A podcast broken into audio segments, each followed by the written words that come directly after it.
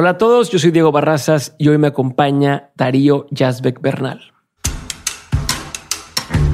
Para mí lo más importante de todo es que haya juego, porque lo que estamos haciendo, a ver, es cine, no estamos salvando el mundo de nada. Mucha gente lo toma tan en serio que a veces pierde lo más importante que es esta cuestión de juego y que le da vida a la película. Cuando estaba creciendo era como busca tu pasión, busca lo que tú quieras hacer, qué te llama, qué es tu pasión en la vida. Nadie sabe, nadie lo tiene. Y es eso, es encontrar a partir de una curiosidad cosas que te puedan llamar la atención para que tú puedas entonces llevarlo a cabo y encontrar y meterte hasta el fondo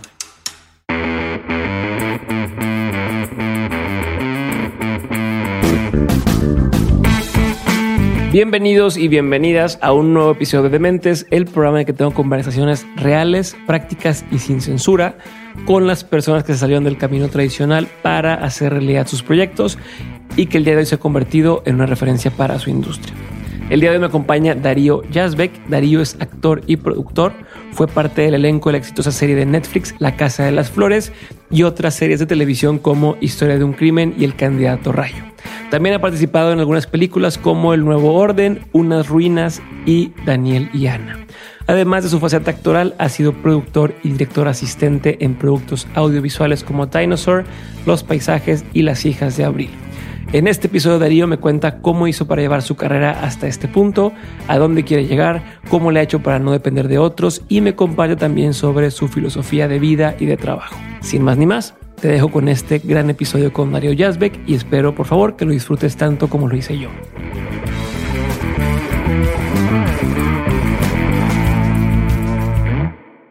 Darío, bienvenido de Mentes, gracias por, por tu tiempo, gracias por estar por acá.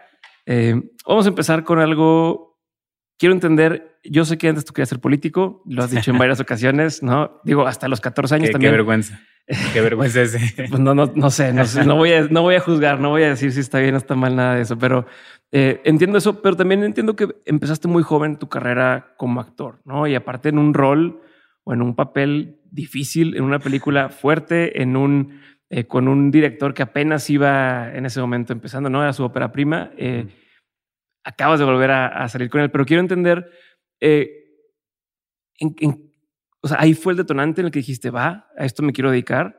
O, sea, o, dónde fue el donde dijiste, a huevo, esto es lo mío, porque también te escuché alguna vez decir que, que estuviste medio perdido entre los ¿qué? 18 y veintitantos años en los que no sabes bien qué hacer y te dicen, estudia una carrera, eh, haz lo tuyo y uno no sabe ni para dónde todavía, ¿no? Entonces, quisiera entender si ahí más o menos empezaste a encontrar el camino o, o ¿O dónde fue el detonante que dijiste, ah, huevo, esto es lo mío?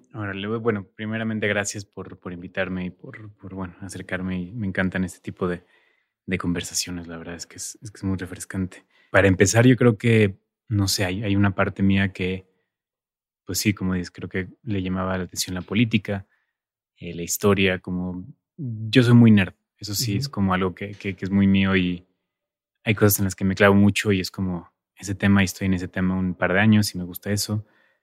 Y leo todos los libros al respecto y me gusta y estudio y como que sí, siempre he sido muy estudioso. Me gusta estudiar. ¿Por tu cuenta? Por mi cuenta y, sí, me, pues, no sé, me llena mucho la verdad estar, estar con eso. Este, o sea, de mis posesiones más preciadas siempre son libros. Eh, y te escuché decir que te podías hacer de casi de todo, pero de tus libros. Sí, los libros no puedo, no puedo. O sea, ahorita me estoy mudando a una nueva casa y les hice como un buen, un buen espacio de los libros y, me emociona mucho porque ya estoy reuniendo todos los libros que tengo. Entonces, como que es como mi, mi, mi, biblioteca personal, por así decirlo. Y perdón que te interrumpa, pero ¿eres de esos que tienen muchos libros que no ha leído? ¿O no hay, o sea, no hay nadie que no sea así. ¿no? no hay nadie que se pueda decir como que le gusta leer o que, que tenga este, este, este problema. Yo el último año y medio creo que sí he hecho como, no, a ver, compro cinco, me voy a leer los cinco después voy así. Okay. De repente hay algunos que digo, puta, ya no puedo más con este, qué hueva. O sea, no puedo. Entonces voy, regreso, ¿no? De repente, o sea, como que creo que está bien tener un libro que vas leyendo y de repente otros que vas como medio metiendo en la, en la mezcla. Eh, pero bueno, creo que mi, mi, proceso en ese sentido, pues sí, con Daniel y Ana yo terminé, no sé, pues muy, muy enamorado del, del proceso de la actuación y de todo lo que conlleva. Eh, fue un poco un pues un, un, accidente como tal, pero pues sí, era algo que no estaba planeando. Ok. Eh, que bueno, se puede llamar accidente, ¿no? Y que creo que pues sí, me llamaron al casting, fui con mi mamá. ¿Por qué te llamaron? O sea, ¿cómo te cómo dan Pues, contigo? Mi mamá es actriz y, y, creo que le llamaron a preguntarle, porque no sé, en algún lugar habían escuchado que yo tenía la edad más o menos que están buscando el personaje. Y le dijeron, bueno, queremos invitarte a ti y a tu hijo. Ok, entonces fui con mi mamá. Y, mm, y nada, fue rarísimo porque pues yo estaba, yo tenía 17 y yo pues sí, estaba como buscando otras cosas, ¿no? No estaba realmente en eso. Y la pasé muy bien haciendo el casting. Eh, Michelle le gustó mucho y nos hicimos muy amigos en ese momento porque Michelle le gusta mucho el cine y a mí también y nos gusta ver y empezamos a platicar y me recomendó mil películas y yo le dije de otras y bueno como que tuvimos este intercambio entre los dos que fue mm, bueno la verdad fue, fue, fue maravilloso porque a partir de ahí entonces creo que yo yo pues nada como que me metí mucho en la película y en lo que quería hacer y en que estaba buscando ¿Cuántos años tenía Michelle en ese entonces? 29 Ok.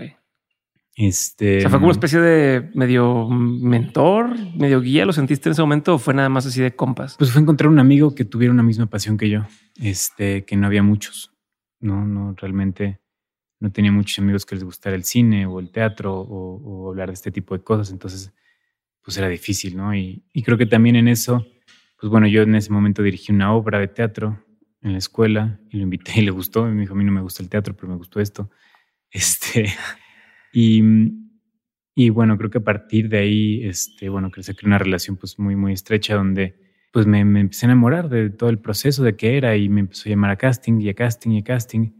Y de repente pues yo iba cada semana al casting. Ok. O sea, fueron como seis, siete meses de casting de los demás personajes de, de la película. De la misma película. Sí. Ok. Y yo iba y no me habían dicho que yo me había quedado con el papel. Yo no sabía. Yo seguía como mi rollo de, bueno, estoy yendo y está chido. Y, y- pero ya te decían que, o sea, ¿a qué ibas? ¿A qué te decían Pues que sí, tenías? sí, o sea, sí. ¿cuál era el, el punto de estarte llevando? Nunca te dijeron después de. de- No, yo creo que era para verme con las demás actrices y como, pero realmente pues nunca dije, bueno, hasta que me digan que es mi, mi el papel, pues voy a Ajá. aceptarlo. Y en eso, este, Michelle como que me dijo, un día estábamos hablando con una actriz y me dijeron, ella, la actriz me dice, oye, ¿tú, tú vas a ser el hermano? Y yo, no sé, volteé a ver a Michelle y me dijo, ¿tú qué crees? Le dije, bueno, pues, supongo que sí. Me dijo, sí. ah, ok, bueno, pues entonces ahí está.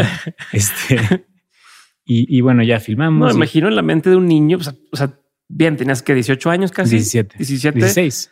O sea, eras un niño, Sí. ¿no? Como, como entender este mundo de adultos y de Sí, sí, decir, a ver, ¿qué estoy haciendo? Sí, exacto. Y, y, y, pues sí, fue como ese proceso de cosas donde, mm, no sé, creo que, que, que fue muy, muy interesante y además después ya filmamos. Y me acuerdo, creo que la primera semana yo le dije a Michelle, yo podría hacer esto. O sea, como trabajo, como bien me gusta. Me dijo, qué bueno, ya, con eso me quedo tranquilo. Ok. Este, y bueno, ya pasa la película y la verdad es que yo me quedé pues sí con las ganas de filmar y con las ganas de, de hacer las cosas y seguir en, el- en- eso. Pero bueno, también tenía que estudiar y, y, me metí, me metí a estudiar actuación, me metí a estudiar como todo esto. Y me gustaba mucho, pero hay algo muy raro en la actuación. Yo creo que mucha gente tal vez te lo habrá dicho. No es suficiente. O sea, no es... Puede ser un... O sea, si hay una... Si es un proceso artístico, si es un...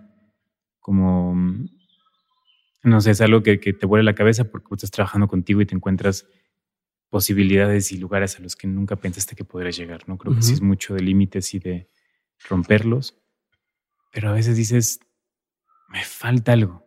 Este, mm, ¿Cómo en qué sentido? intelectualmente hablando, a veces eh, en proceso, ¿no? Materialísticamente, tu proceso no es, hice una pintura y aquí está la pintura. Tangible, no, Sí. no es como, mira, ahí está lo que hice. Exacto. Entonces, de repente, pues sí quedan muchos espacios, muchos hoyos que uno dice como, me falta, me falta, o yo tengo esto que quiero hacer y tengo esto que quiero contar. Y me pasaba con muchos compañeros también que me decían como, pues es que como que, no sé, quiero más, quiero más cosas, quiero... Y, y yo creo que ese es un momento donde mucha gente se desenamora de- Ya. del, del proceso, ¿no? Eh, mucha gente estudia actuación y de repente va diciendo, chale, esto no puede ser, no sé, para mí, por esto, esto y esto, y porque esto tal vez me falta esto, no sé, como que creo que cada quien tiene su, su rollo.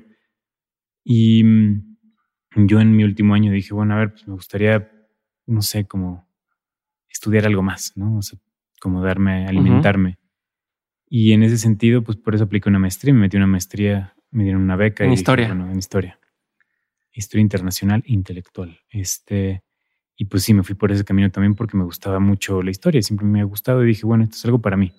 ¿no? Como de- Pero pensabas que se podían juntar o era más hacia quiero hacer otra cosa distinta a la actuación, pensando en esto también que decías de la intangibilidad de, de ese vacío que te deja. Sí, sí. eh, Pues la- así como en retrospectiva, no sabría decirte realmente. O sea, no, no sé si, si había una parte mía que decía, puta, vamos a.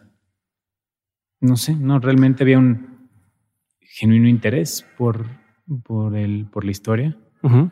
Como que había lo que me llamaba mucho la atención desde siempre y como que dije, bueno, esto es para mí, ¿no? Esto es como una, un acto de, de, de- de amor propio, como le dicen.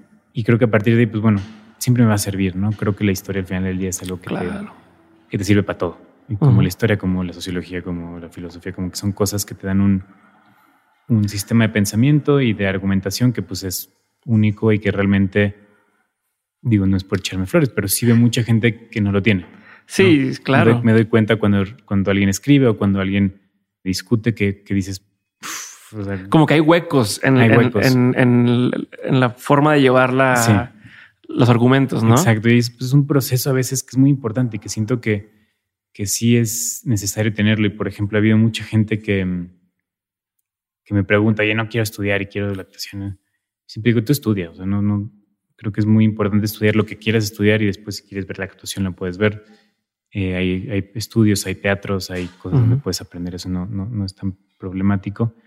Pero sí es importante además que creo que los actores tengan estas formaciones eh, de pensamiento crítico, de, de- de desarrollo, sobre todo para poder hacer uno las cosas. Porque creo que en la, en la carrera de actuación, creo que te empujan mucho por el camino de tú eres actor, ¿no? Y tú eres esta persona y en la industria también tú eres una especie como de maniquí. Ok. Este, El talento. Sí, el talento. Traigan el talento. Ese, ese, ese concepto, el talento. Cuando muchos no tienen talento también. Este, Ese es otro tema es otro tema, pero bueno, creo que no, el talento podemos hablar después, que me, sí, sí tengo muchas, Sí, sí, sí. muchas no hay- cuestiones sobre el talento. Este, porque no soy nadie para juzgar que alguien lo tiene o no. Sin embargo, creo que es un proceso el talento, no es algo que uno nace con ello. Ok.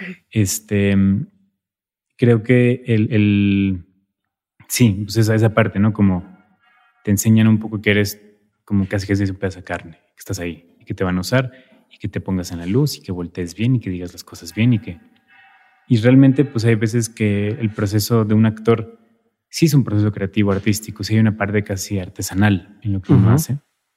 Y creo que se ha minimizado y se ha un poco como rechazado en muchos sentidos por lo mismo, porque hay esta cosa de tú nomás párate ahí y te vas a ver bien y di lo que tienes que decir. Ya. Cuando realmente sí hay una parte que es artesanal y hay una parte que sí requiere de entrenamiento y de trabajo y de estar y de pensar y ser crítico y pues es difícil porque eres crítico contigo mismo y chocas contigo mismo, ¿no? O sea, es como si, como si de pronto todos que están alrededor te quieren decir cómo se deben hacer las cosas, cuándo tienes que hacerlas, hazle así, no le hagas así. Pero tú, pero tú por dentro dices, es que yo tengo toda esta educación que, que tuve Sí. en teatro para poder hacer el papel como yo creo y me estás eh, Sí. diciendo cómo hacerlo, ¿no? Sí, ¿Cómo, cómo funciona esa dualidad? O sea, ¿cómo funciona el tú decir, a ver, yo desde mi preparación creo que así es como debe de ser el papel o así es como debe de ser tal cosa, pero la persona de relaciones públicas o la persona de tal me dice, haz esto o haz esto otro o debe ser Sí. así. ¿Cómo lo manejas, güey? Pues es negociación. Y, y digo, yo, por ejemplo, en los proyectos que hago siempre es con el director. Y es como tú qué quieres hacer, qué estás buscando. Tú también dime dónde lo ves, qué quieres, como qué, qué buscas dentro de todo esto, para que yo entonces yo pueda negociarlo. Porque yo te vengo con propuestas y tú me vas diciendo por dónde sí, por dónde no. Y eso es muy normal. Y eso es pues, un proceso creativo que, que, que existe y que está ahí, ¿no? Y creo que esa es la parte muy interesante y que yo siempre le digo a gente que está aspirando a ser director, mucho esta parte como de, bueno, escucha y ve la propuesta y también tú negocia porque tú no tienes la respuesta. Ok. ¿no? El director al final del día no tiene la, la, la película ya hecha en la cabeza. Ya. Por más que te digan que sí, no les creo. ¿no? O sea, eso Ok. es, es, es- es algo que, que creo que es una de las reglas más importantes que se nos olvidan. Y que está bien, y que está bien escuchar, y que está bien decir, ah, puede ser que esto me funcione mejor de lo que lo, yo lo tenía pensado. Y es eso, es encontrarlo, es negociarlo. Este, y por lo mismo también, uno, bueno, es que hay otra parte que todavía es otro mundo, que es el rollo de que tú no tienes como actor no tienes este control sobre lo que está pasando. Ok. Te, te pueden decir, no, quiero hacer esta película contigo, vamos a hacer esto y vamos a hacer acá. Y dices, te enamoras y dices, órale, va. El rollo es que no depende de ti. No depende de ti si va a tener dinero, no depende de ti si el director va a poder hacer lo que quiere, no depende de ti si va a quedar bien. Sí, incluso cuando la, la postproducción. Exacto. ahora que está lo de la Liga de la Justicia, ¿no? El Snyder Scott, Sí, ¿no sí. has escuchado ese tema de hiciste una peliculona y te dijeron así no va a ser, va a ser así y pum, salió Exacto. un mugrero. Exacto, pues sí, es eso, es, es justamente es eso, es este, no depende de ti, no depende de cómo, cómo lo hagas y, y- y, también están los mismos castings, no dependen de ti, Ok. que eso es bien difícil, que es, te juro que hay veces que es como de, ah, se parece al otro personaje. Y no, o sea, ah, queda bien esto, ah, es alto, queremos un personaje alto por esto, esto y esto. Son cosas que terminan siendo muy mínimas que no dependen de ti, pero tú como actor lo recibes como si sí. Y eso es la parte como que es muy complicada de, de llevar a cabo y que yo desde el principio siempre dije, a ver, no, no me quiero quedar ahí, no me quiero quedar en la actuación, porque tengo muchas ideas, tengo muchas como, no sé, tengo cosas pasando en, Ujú. en mi cabeza y en mí y, y siempre he dicho, pues mira, la actuación es un gran, no está peleado con nada, no, no está peleado con el proceso de- de- del cine o del teatro, no está peleado con la producción, no está peleado con la dirección, no está peleado con la escritura. Realmente uno puede, puede hacerlas, ¿no? Y se pueden como además, se ayudan mucho. O sea, Ujú. Creo que eh, de los mejores directores de actores con los que he trabajado son los que han sido actores, Ok. Porque ya entienden. porque entienden. Y es muy loco porque he estado así en, en, en varios talleres con, con directores y cosas que mm, por primera vez les toca actuar. Y hay un cambio muy fuerte cuando están ahí parados y dicen, ay, Ya no entendí. está fácil. Sí. O sea, ya vi lo que es. ya la- vi lo que es. Y las dudas que te, que te surgen a partir de eso, porque mucha gente dice, Ay, estos actores se quejan de todo. y esto". No, yo soy, o sea, si, queda, si está mal escrito el guion, el que queda como un idiota soy yo. Si está mal iluminado, el que se ve mal soy yo. Claro. El que da la cara por todo soy, es, el, es el actor, es el que está ahí parado. Entonces, realmente, pues es un riesgo y siempre se toma ese riesgo. Ok. Y, y, mm, y nada, creo que en ese proceso también, pues sí, estuve unos años eh, estudiando, más que nada muy claro en, la- en- en estudiar. Me habían ofrecido películas y proyectos acá en México, pero no quería yo que se mezclaran las cosas, ¿no? Ok. También no me dejaron, ¿no? No me dejó la escuela, me decía, bueno, pues te quieres ir, vete, pero no regresas. Ah, Entonces dije, bueno, mínimo este tiempo me lo, me lo tomo así y lo, y lo voy llevando adelante por, pero ¿por qué no pensabas que se podía vivir de eso? O sea, o en ese punto, porque decías, no, pues me quedo en la escuela en lugar de ir a intentar. O sea, conozco gente que tal vez dice, bueno, lo mío es la actuación, me están dando oportunidades, voy a tomarlas y, y listo, y la escuela vendrá después. En tu caso, ¿qué te hizo decir, no, pues me quedo por este camino primero antes de intentar lo demás?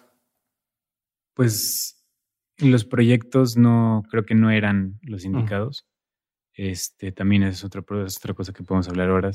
Saber escoger proyectos. No, y tengo un chingo de dudas de lo que ya me contaste. Sí. Ahorita voy, ahorita me voy a regresar. Este es saber, saber escogerlos. Es un rollo. O sea, entonces hay que saberlos y es lo más importante saber escoger qué. ¿Cómo escoges tú? Yo, ¿Qué criterios usas?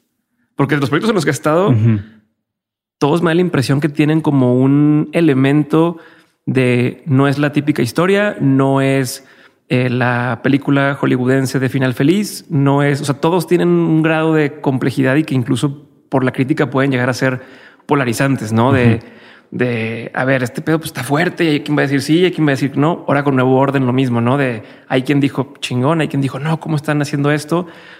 Y creo que eso es un factor que he visto repetido Sí, en algunos sí. de tus proyectos, como pues es buscar, yo creo que busco proyectos que tengan un riesgo, que tengan un, pues sí, un, mínimo sentimiento de vamos a hacer algo que, que puede funcionar o no. Y creo que eso siempre vale mucho la pena verlo. Eh, ¿Por qué? Porque es muy fácil acomodarse y es muy fácil entrar en, en caminos que ya se han marchitado y que realmente pues no... Yo creo que esos caminos son, son un poco peligrosos por, porque no, no hay un juego. No creo que ya O sea, son como- peligrosos los que ya son las fórmulas. Para mí sí. Ok. Sí, porque no hay juego. Y para mí lo más importante de todo es que haya juego. Este, porque lo que estamos haciendo, a ver, es cine. No estamos haciendo la vacuna contra el coronavirus, no estamos salvando al mundo de nada. ¿no? Ya. Este, yo creo que realmente el cine es un proceso donde, pues sí, le estamos llevando a la gente, pues bueno, una cantidad de, de, de cosas, de pensamientos, de ideas, de procesos, pero no, mucha gente se lo toma tan en serio que a veces pierde lo más importante que es esta cuestión de juego y de que le da vida a la película. Aunque hagas un drama, aunque hagas un dramón. Y esto, en Nuevo Orden, por ejemplo, sí fue eh, muy interesante de ver que era, nosotros tenemos en Nuevo Orden una película, un guion que lo leías y decías, pues yo lo, leí la primera vez, me acuerdo que sentí como la panza como, ay, ya, ya no puedo más, que termine, que termine, que termine, pero me lo eché todo en una hora, ¿no? O sea, lo leí volando. Y era eso también, como que llegué, todo el mundo llegó al set y creo que todos sabíamos lo que estábamos haciendo sin saber qué estábamos haciendo. Ajá. ¿No?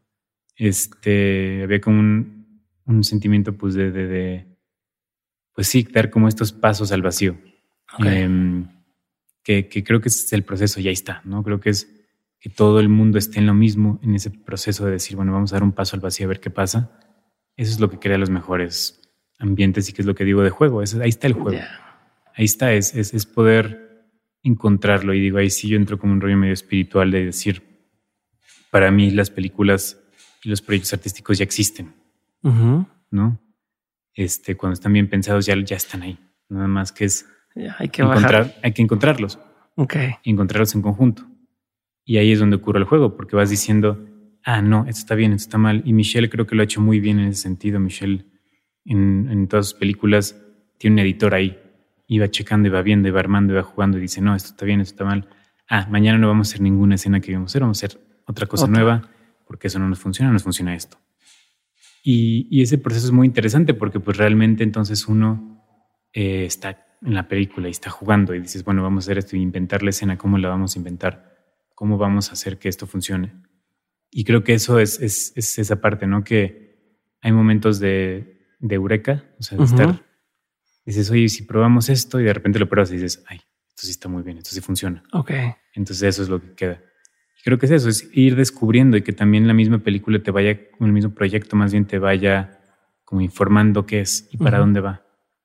Y yo creo que ahí, ahí cuando, por ejemplo, muchas películas fallan es eso, porque hay gente que quiere imponerse creativamente sobre, sobre todo y eso creo que desvía mucho o sea, no le da vida propia, o sea, no deja que solo surja lo que tenga que surgir. Sí, porque creo que la, el proceso es crear estos espacios y estos momentos donde se pueda como generar algo.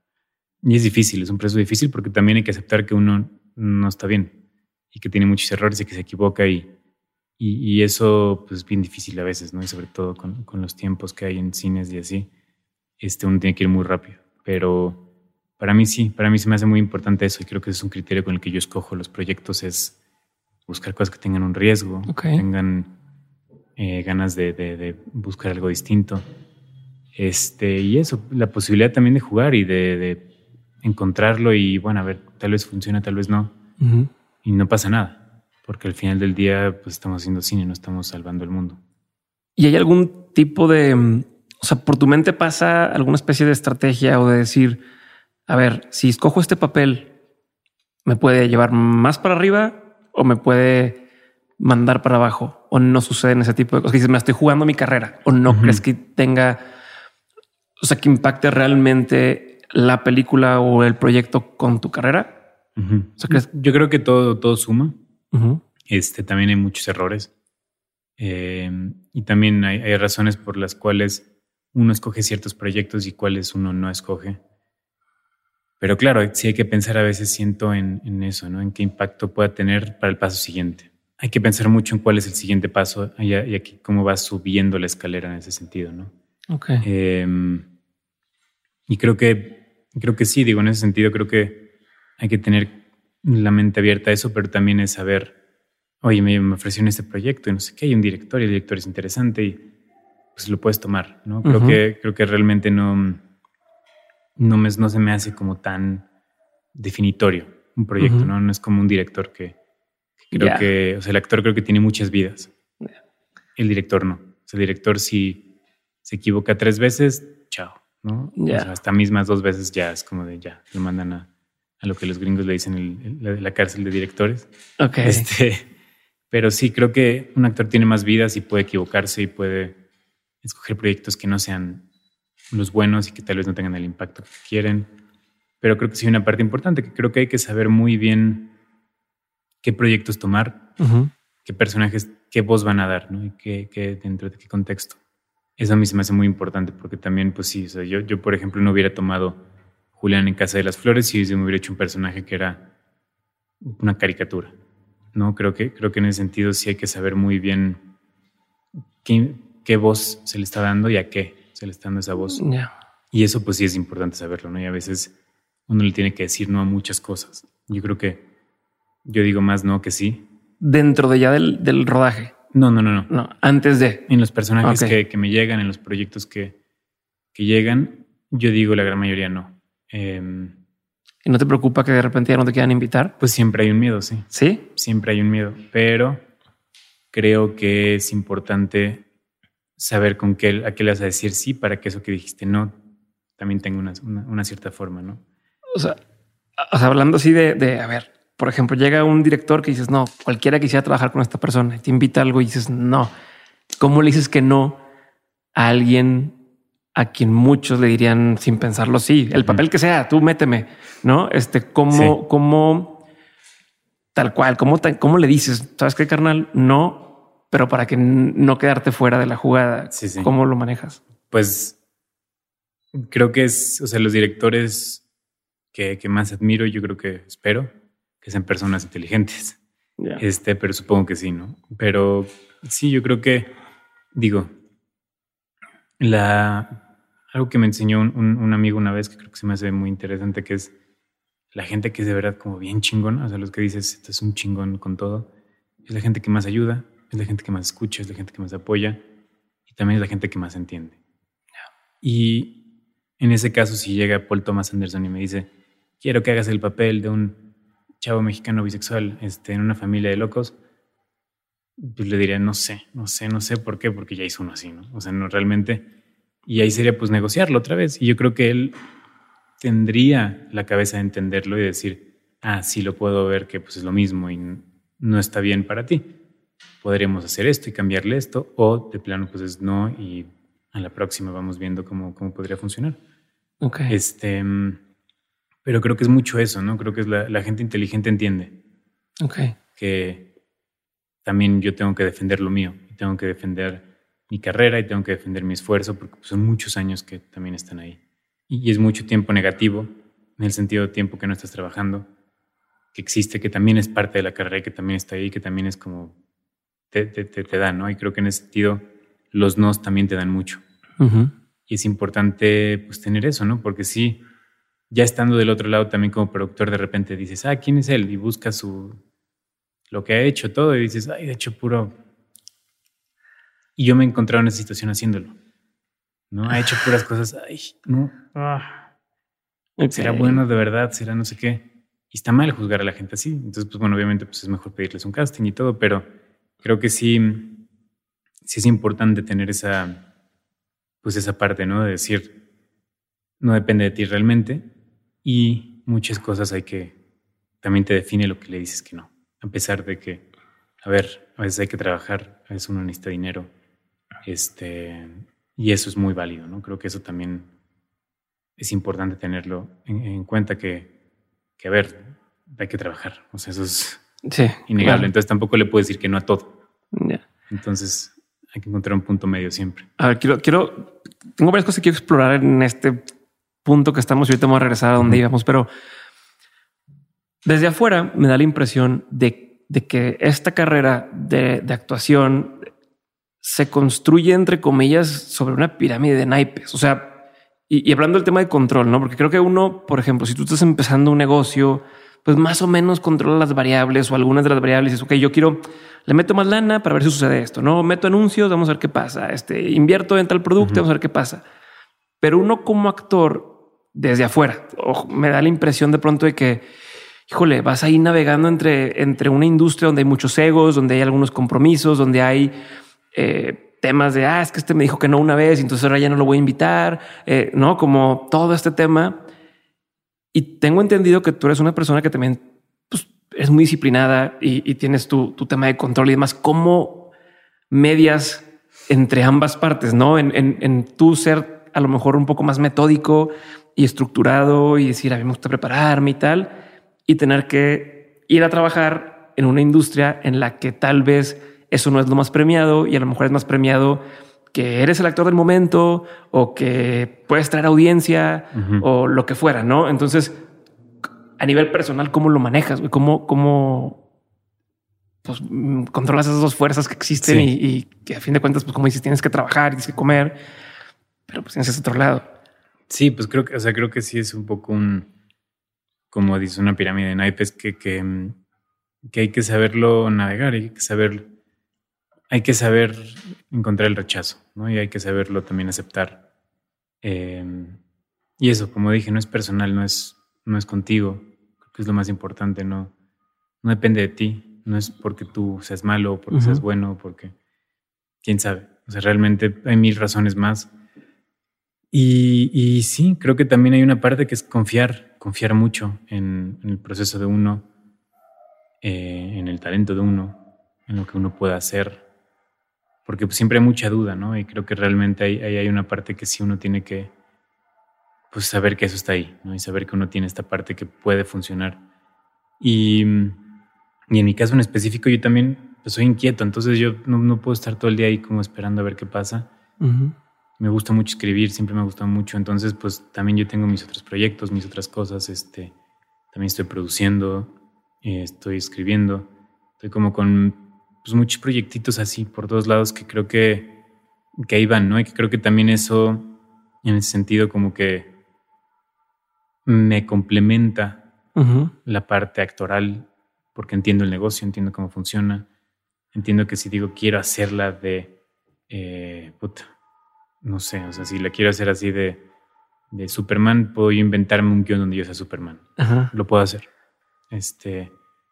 Y, Onda Silvestre Stallone, que sí rescató su carrera. Sí, exacto. Exacto. O sea, sí, creo que sí es, sí es importante tener esa, esa posibilidad de decir, bueno, pues a ver, yo lo voy a hacer porque tal vez hay cosas que nunca me van a llegar y hay cosas que tal vez nunca las van a, pues van a, van a, van a ocurrir y la mejor forma es yo saber cómo hacerlo y no tener que depender de nadie más porque siempre dependo de los demás, entonces ahora no.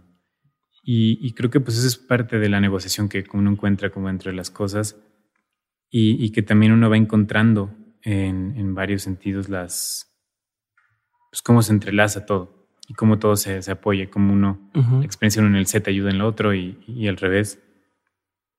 Y pues sí, creo que hay, hay, que encontrar las bases, ¿no? Hay que construir esas bases a partir de lo que uno está buscando. Eso es bien importante. Y también hacer lo que uno quiere. Pues que digo, no sé, yo, yo también soy pues alguien que dice, bueno, yo hago lo que yo quiera. Y ya lo dijo Bad Bunny también, él hace lo que le dé la gana. Pero creo que sí es importante eso. Y no es, voy a llegar y hacer el ruido y aquí, no, no, es realmente como encontrar una cosa que dices, esto es lo que quiero, es lo que yo quiero hacer, es lo que busco. Y por aquí va. ¿Qué es lo que buscas hoy?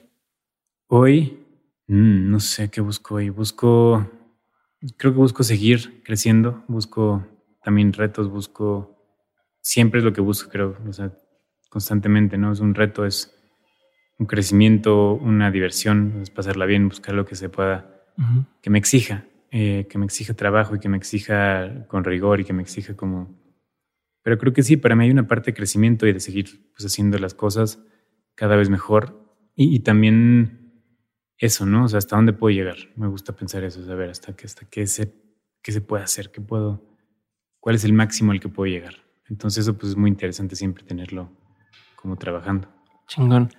Regresándome a, a donde íbamos, ¿cuándo de esta etapa en la que a lo mejor estás estudiando y diciendo que en algunos proyectos y demás, cuándo dijiste, ya, o sea, me voy a dedicar a, no solamente a, actuar, como dices, pero pues a actuar historias, contar historias, producir historias, todo este universo, ¿no? Que, se puede entender. ¿Cuándo es donde dijiste, va, de esto hacia allá voy y esto lo voy a estar persiguiendo de aquí en adelante? Pues yo creo que hay una, una parte que, que, no sé cómo decirlo, pero bueno, creo que sí, terminé la maestría y, y me metí a trabajar en una productora en la parte de desarrollo. y yo desarrollaba ideas y era tirar ideas y era, pues era muy divertido porque pues era encontrar cosas que era como hacer un documental de, o sea, ¿qué quieres? O sea, lo que sea.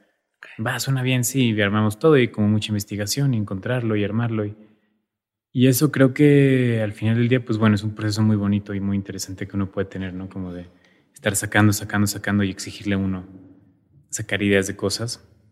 Y creo que con el tiempo, pues, pues bueno, a partir de eso yo también empecé a filmar cosas, a producirlas, a, dirigirlas, a actuar en pequeñas cosas y creo que, bueno, ahí se empezó a crear un micromundo de, de, situaciones que de repente, pues yo también tuve que poner un pie y decir, bueno, yo también tengo que regresar a la actuación y tengo como que tener este crecimiento como en conjunto, ¿no? No más puedo Sí, porque te pudiste haber ido por un camino, ¿no? O sea, te empieza a agarrar y te empieza a agarrar y te jala, ¿no?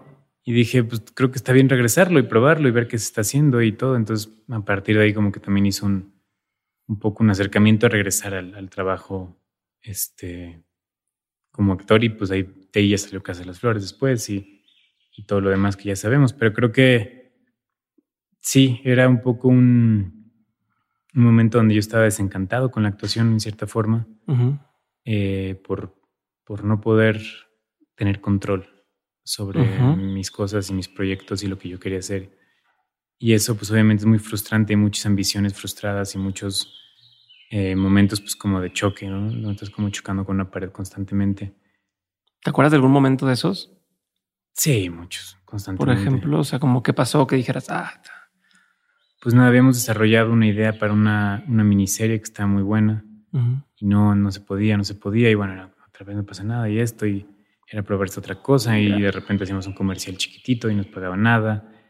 Y bueno, era como un poco encontrar ese, ese camino, este, que creo que pues era lo, principal. Y, pues sí, creo que fue como parte de todo, ¿no? Como un poquito una serie de, de, de cosas que se mezclaron donde dije, ya, pero sí, fue mucho chocar contra la pared, ¿no? Y también, pues después con Casa de las Flores, fue un casting, me aceptaron, me quedé. Fue también un proceso de que dentro de eso y que filmábamos y cuando estábamos filmando me llegaron miles y miles de castings, una cantidad de castings. Digo, no, o sea, como que entre esos, todos esos castings, pues nunca, nunca pegó uno, ¿no? Entonces, o sea, sí ibas, sí ibas, intentabas, pero no pegaba. No pegaba, no pegaba. Y dices, bueno, pues ¿dónde está entonces como la, cómo funciona esto, porque ya no entiendo. Y creo que pues ahí era lo, lo, lo, interesante, que era como pues, o sea, por más que también de repente salgan cosas, sigues ahí, ¿no? Y tienes que seguir creciendo y sigues este, chocando contra la pared y eso le pasa a mucha gente y platicando con muchos sectores que admiro y gente a nivel internacional y todo, también me han dicho lo mismo. O sea, es, constantemente chocar contra una pared cómo te quitas esa espinita y cómo te quitas esa frustración, pues es haciendo lo tuyo. Ya. O sea, ¿cómo, ¿cómo manejas el no tener que, o sea, el decir, puta, yo casté para ese papel, lo hizo esta persona y siento que lo pude haber hecho yo también igual o mejor, ¿no? ¿Cómo, cómo, cómo manejas ese tema ya interno de, de ego, de, ¿no? De decir, puta, yo también pude haber hecho eso. Pues es un poco, pues sí, creo que hay una parte que es un poco de coraje. Sobre todo si el proyecto queda bien, que dices, ay, he intentado hacer eso. Pero también es, digo, si está bien el proyecto, generalmente es porque está bien casteado.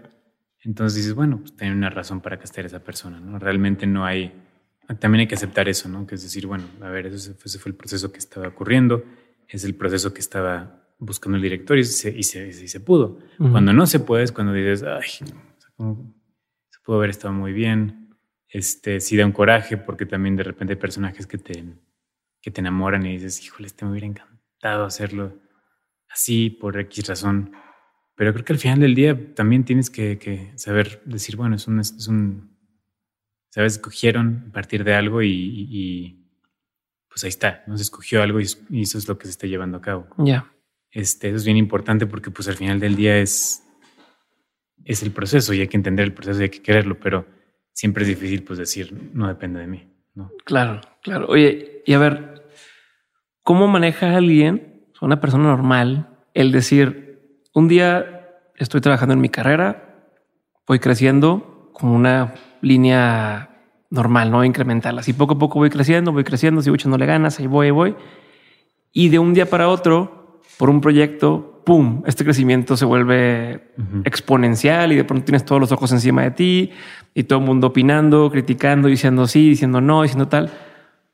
¿Cómo te llega a ti algo así y cómo lo manejas? ¿Y cómo haces para... Son varias preguntas en una, ¿no? Uno como, como persona y cómo es eso que de pronto lo que en teoría estabas buscando, ¿no? Más o menos el que te reconozcan por tu trabajo, de pronto llegue de golpe eh, a niveles que no había llegado a lo mejor antes, pero también cómo se siente esa nueva presión de decir, ay, güey, pues ahora todos los ojos están sobre mí y viene el siguiente papel y el siguiente papel. Y la tercera pregunta dentro de esto mismo sería cómo navegar esa ola para evitar que se pierda el momentum. ¿no? O sea, cómo decir, va, pues entonces aprovechemos el, el, impacto que tuvo para seguir dándole, dándole, dándole. ¿Cómo se maneja todo esto? Y por pues, donde quieras empezar. Sí, sí, sí, es muy, es muy loco porque sí, digo, cuando salió que hace las Flores y pasó todo la, la explosión que tuvo, fue muy interesante el...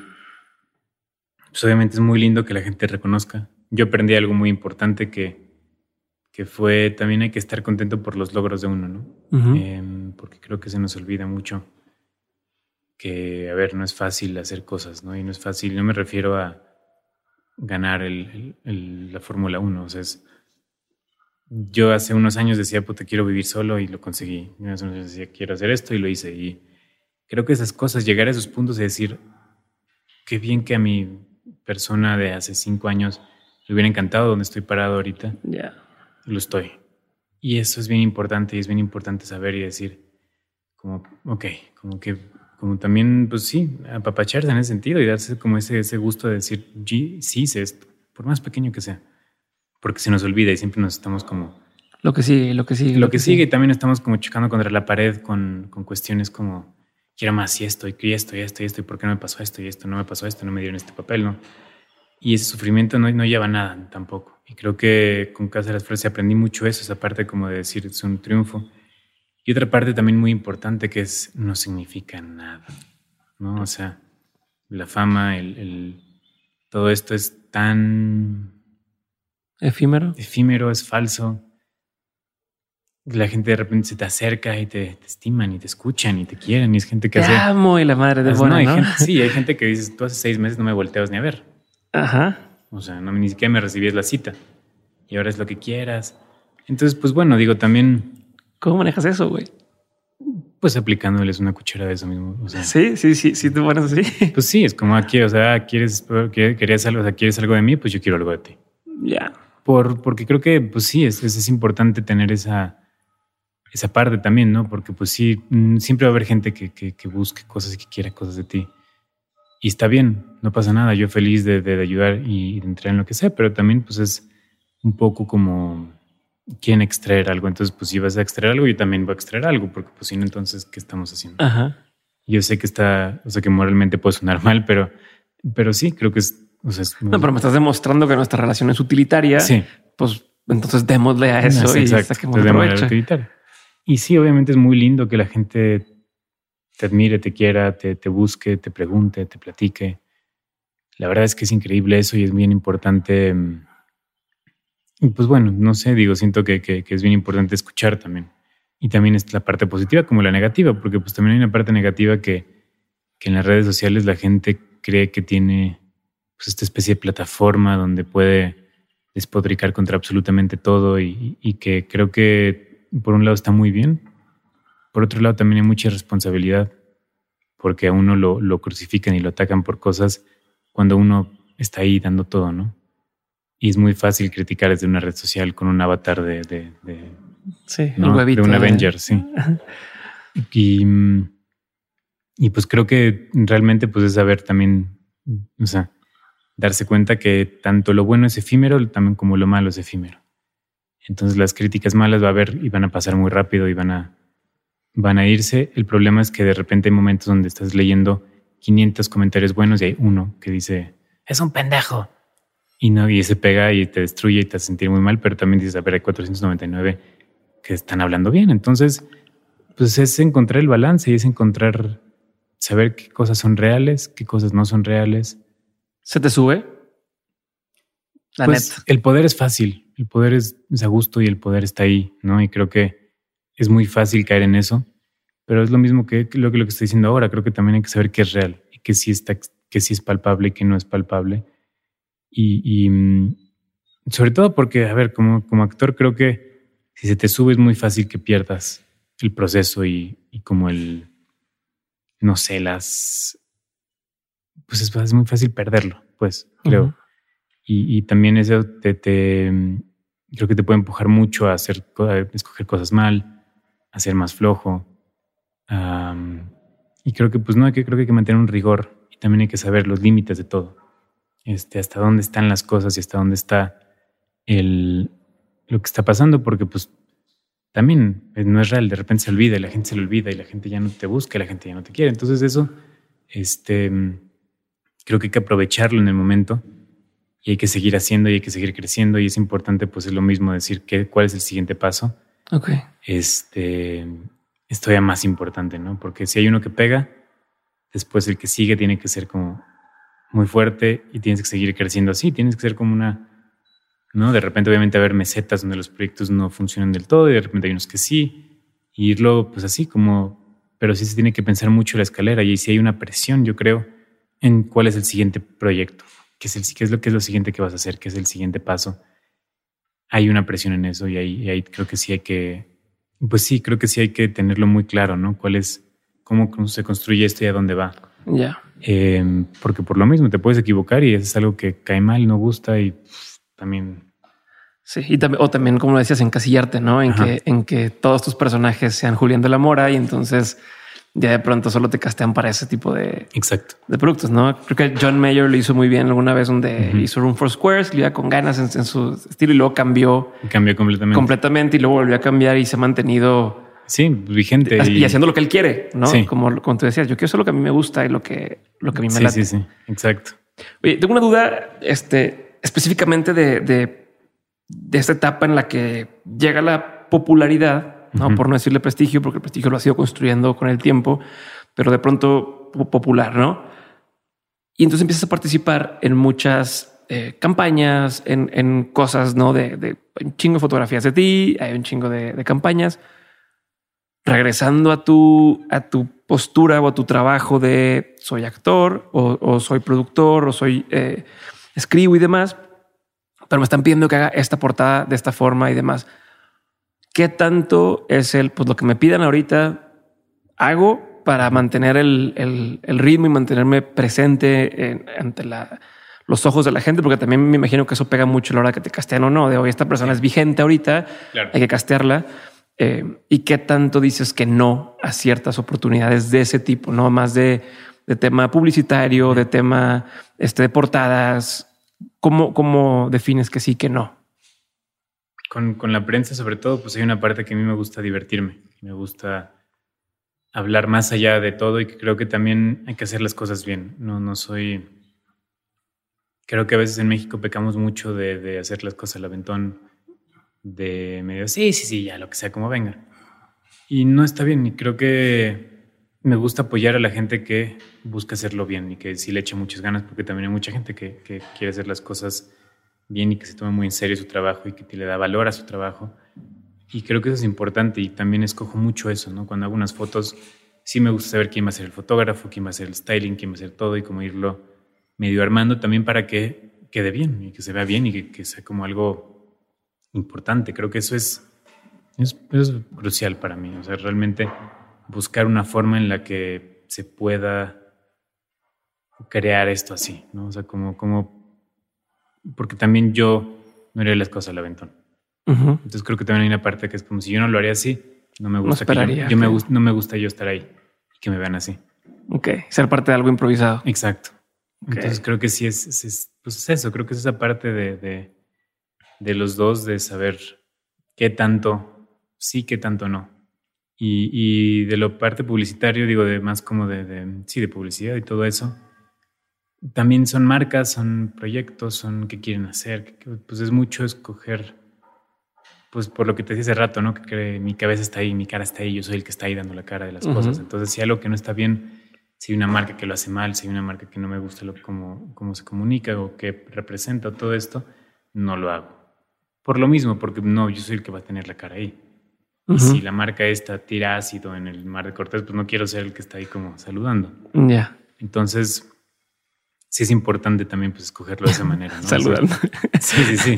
Así vertiendo el, Sí, el- casi, pues, casi, casi yo soy el que va a estar ahí matando los pececitos, Ok. ¿no? O sea, porque tú eres la cara de eso. Entonces, realmente, pues sí es tener muy claro qué exactamente, ¿no? Y qué, qué, qué marcas son. Y digo, pues también ahí también les no, otras cosas. Ok. Y también hay muchas marcas que se quieren aprovechar. Eso también. ¿En qué hay que sentido? decirlo. Eh, pues no sé, es que digo, es Si un quieres, tema- tómale, porque tengo que, Sí, sí, que la vas a tomar y te pregunto y te dejo la mitad. Es que es un tema muy, muy, muy interesante porque siento que el trabajo en México está muy precarizado. ¿no? Este, y que hay muchas marcas que dicen, ah, bueno, somos muy populares, entonces, pues nomás voy a llegar contigo, hacemos un intercambio. Intercambio. Clásico. No, no, no, no, no está bien hacer intercambios, sino está bien pagar a la gente mucho menos de lo que se merece por su trabajo. Digo, ya el tema de, de publicidad en redes sociales es otra cosa, Ujú. cosa muy rara, porque no entiendo cómo, o sea, no entiendo cómo funciona, pero funciona. Ajá. Y es muy injusto, ¿no? O sea, de repente escuchar que, que hay youtubers que ganan millones al año y dicen pura estupidez y están ahí nomás como, Sí. ¿no? Diciendo cualquier cosa y no tienen, no tienen ni repercusión lo que están diciendo, ni nadie les levanta la voz y les dice, oye, no, eso no puedes, o sea, a ver, tranquilo, ¿no? Porque este, estaba escuchando un podcast hace poquito, todo un escándalo que hubo con un, con un youtuber. Ujú. ¿Un youtuber dónde es? Creo que es sueco. No, es el, el youtuber, ¿no? Este cabrón. No quiero decir su nombre. Este. eh, pero bueno, que él tuvo todo este rollo de, de. como una cosa con unos neonazis y como que todo el mundo como que salió de todo esto. Y él en su juego como que decía y hablaba y como que nunca realmente se paró a decir: A ver, me están escuchando. ¿Qué quieres? Creo que tenía como 90 millones de, de seguidores en YouTube en ese momento puede ser que algo que lo estoy, que lo estoy diciendo está mal, ¿no? O también, por ejemplo, no sé, que le paguen millones por eso, ¿no? Y también comparar eso, ¿no? Que tiene 90 millones de seguidores y el New York Times tiene 4. Ujú. Sí. Y que no hay una responsabilidad sobre esa voz, y no hay una responsabilidad sobre lo que uno hace. Este, y eso como actor, pues siempre creo que está. Pero y también se vuelve como una especie de reality, eh, reality show en, Sí. en- en redes, ¿no? De Sí, sí. déjame mantengo a la gente prendida a mí, pero yo también soy esclavo de esa pantallita y de estar todo el tiempo alimentando, alimentando de Claro. medio de morbo y medio de cosas. Pues que al final otra vez es ese ciclo de, Sí, sí, sí. de basura. Y creo que también las marcas, pues en ese sentido, tienen que tener esa responsabilidad de decir quién tiene una voz interesante, quién tiene una voz importante, quién sí es responsable, al menos de lo que dice. Este, no, porque pues creo que hay muchas estupideces y eso no, no está bien. Y creo que, bueno, en ese sentido regresamos al trabajo precarizado, que yo también trabajé mucho en, un- en trabajos precarizados donde te decían, bueno, pues estamos 5 mil pesos por una chamba y dices, a ver, no, pues no, ni me alcanza, o sea, para nada. ¿Quién Ujú. queda con esto? Y, y creo que pues sí, en ese sentido hay que, hay que hacer como también un frente y un frente común de decir, a ver, no vamos a aceptar esto. Ujú. El problema es que hay mucha gente que sí lo hace. Eso siempre pasa, ¿no? El, pues es que tú me cobras tanto, pero tengo un primo que, Exacto. que me toma las fotos por menos. Sí, sí, sí. Y, y, y ahí, pues, y, digo, y también cómo van a quedar esas fotos, es que también es, es la cosa, obviamente Ujú. va a quedar mal. Pero sí, creo que en ese sentido sí hay una precarización y de repente veo marcas muy grandes ofreciendo cacahuates. Y que dices, ¿por qué? ¿No? Entonces, o que te dicen, ah, bueno, te mando un producto. No, yo no quiero producto, yo no puedo pagar mi renta con el producto. Claro. Este, entonces también creo que pues es saber decirle que no a eso para también valorizar el trabajo de uno y lo que uno hace y la imagen de uno y lo que dices, lo que uno construyó durante muchos años.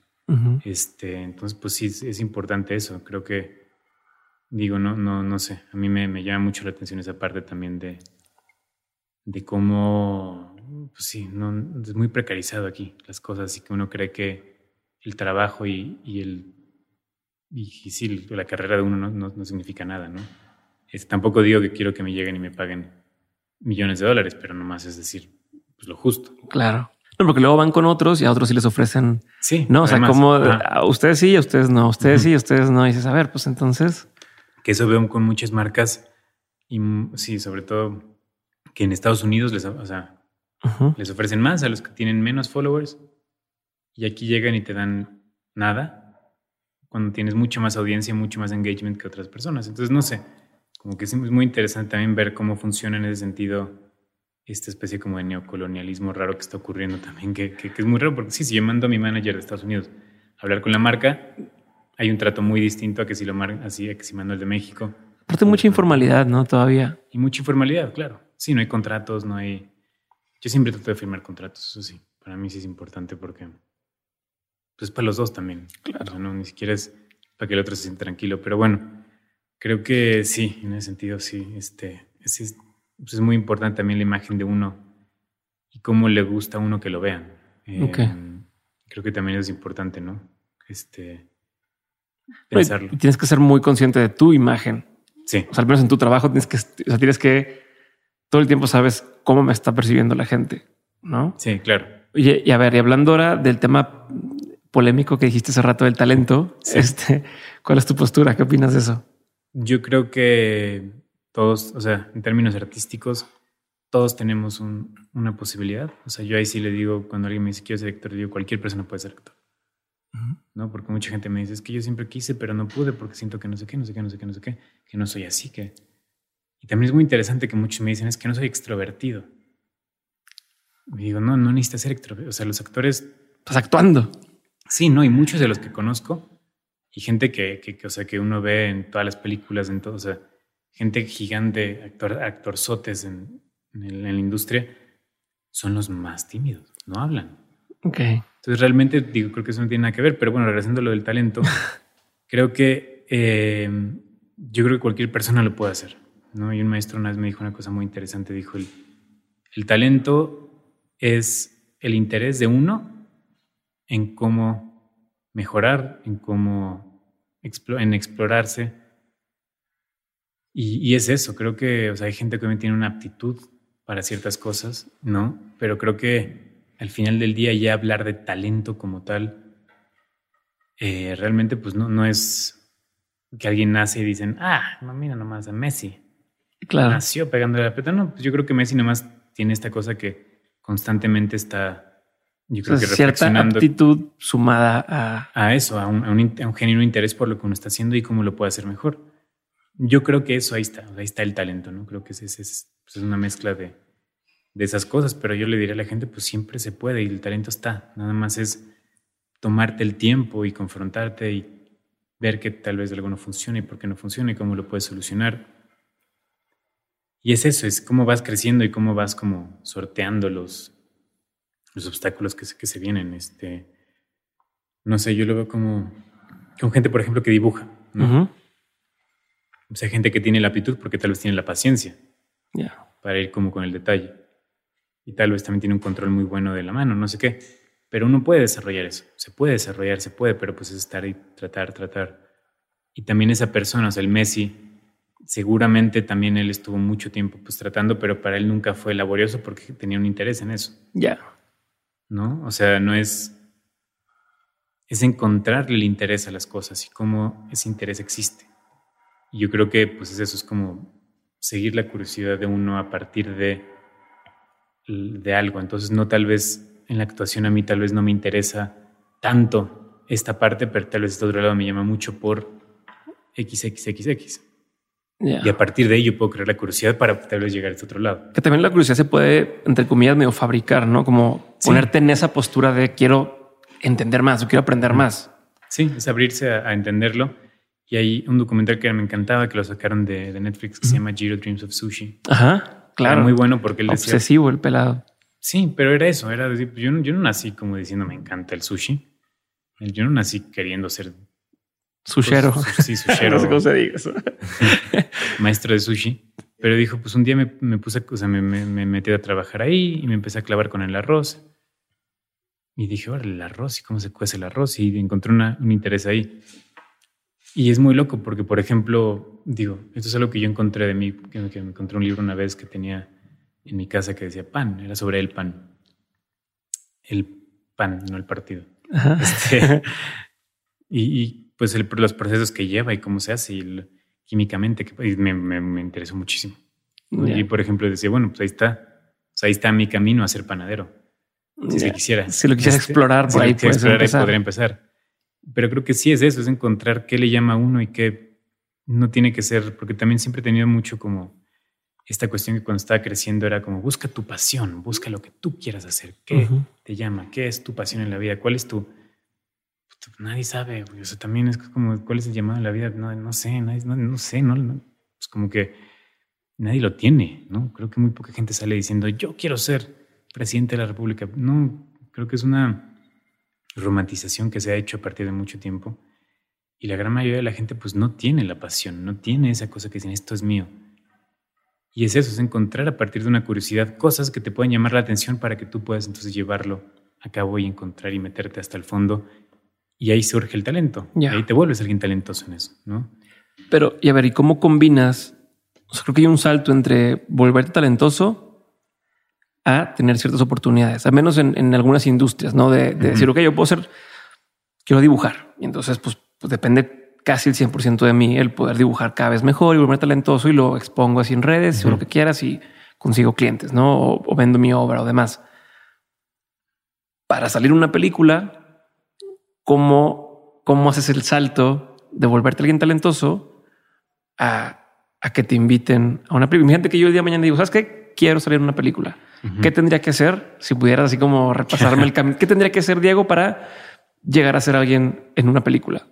Pues principalmente estudiar, entender el proceso, crecer en ese sentido y entender pues el, proceso artístico, ¿no? El proceso del, actor. Y ahí sí, pues también es llegar a, chocar con pared y hacer castings y buscarlo y estar y acercarse a las agencias de casting y estar presente y pues siempre estar ahí y, y saldrá uno de todos, ¿no? Este, sobre todo si hay talento y si uno desarrolla el talento, va a haber porque siempre hay gente inteligente, hay gente que tiene ojo, hay gente que entiende, que va a escoger las cosas. Este, creo que eso es lo, principal, ¿no? O sea, que si hay un, que sí hay gente interesante y gente inteligente que se da cuenta de estas cosas y la verdad es que yo siempre he sido un ferviente creyente de que las cosas caen por su propio peso. Este, la gente que no se prepara, este, los charlatanes, todos estos terminan ¿no? cayendo y, realmente lo que, lo que queda, pues la gente que está con un interés. Tal vez hay gente que no es tan talentosa, pero quiere aprender, quiere mejorar. Y yo creo que un gran ejemplo de eso es este Leonardo DiCaprio, ¿no? Que por ejemplo empezó en Titanic y todas las que hacía antes y todo el mundo decía, es medio malo, ¿no? Pero él tenía estas ganas y esta pasión y esta como concentración en hacerlo y se convirtió en quien es hoy, ¿no? O sea, no digo que todos seamos Leonardo DiCaprio porque pues está cabrón, pero este, sí, pero es una prueba de que... Es una prueba de que ahí está, que se puede. Y que el interés es más grande que el talento, que el trabajo habla más y, que, que, sí, que pues también es perseverancia también, porque pues la actuación es eso un poco, ¿no? Es, es ser perseverante y es estar ahí y es chocar contra pared y saberte parar y saberte volver a parar y así, y así es interminable, o sea, no... Yo conozco gente que son actores muy, muy, muy grandes que siguen haciendo castings Ok. ¿No? O sea, para el. Me acuerdo que era para un. No me acuerdo si era James Bond o era. Una de un película, como franquicias gigantescas. Eh, que a un actor lo escogieron casi casi porque le quedaba bien la chamarra. ¿No? Ah, sí. Este. Y dices, te cae, o sea. Y había cinco actores que eran como los, o sea, los cinco mejores, y era a ver cuál de los cinco mejores actores va a ser esto. Este. Y es, sí, pues está cabrón, pues, pues, es impresionante pensar eso, que puedes llegar a ese punto y sigues, sigues chocando con pared, ¿no? Ok. Entonces creo que, creo que es eso, es saberlo hacer de esa forma, ¿no? Y dar el paso siguiente, chocar con pared y seguir trabajando y saber que eso, que tu trabajo y que tu dedicación y que trabajar en tu talento, que esa curiosidad te va a llevar a algún lado bueno siempre. Ok. Porque las cosas caen por su propio peso, eso es clarísimo. Chingón. Oye, dijiste que tienes muchas obsesiones, güey, que eres muy obsesivo. Como por ejemplo. Em, no sé, por ejemplo, es que el béisbol, por ejemplo, es una obsesión que tuve. Eh, ¿Jugar o ver? Ver. Últimamente me salió este como un... Y es un deporte muy bueno para gente como yo, porque entonces ya me clavé mucho, entonces estoy ahí como viendo las estadísticas de quién sigue. Y, y digo, también lo dejé un poco, no sé, como que he dejado mucho ver deportes, pero pero bueno, creo que sí, eso. Eh, la historia me, me, me, interesa mucho, sobre todo historia intelectual. Em, ¿Qué, ¿Qué, es historia intelectual? O sea, ¿qué diferencia existe con...? Pues es, líneas de pensamiento. Eh, entonces es, es, este.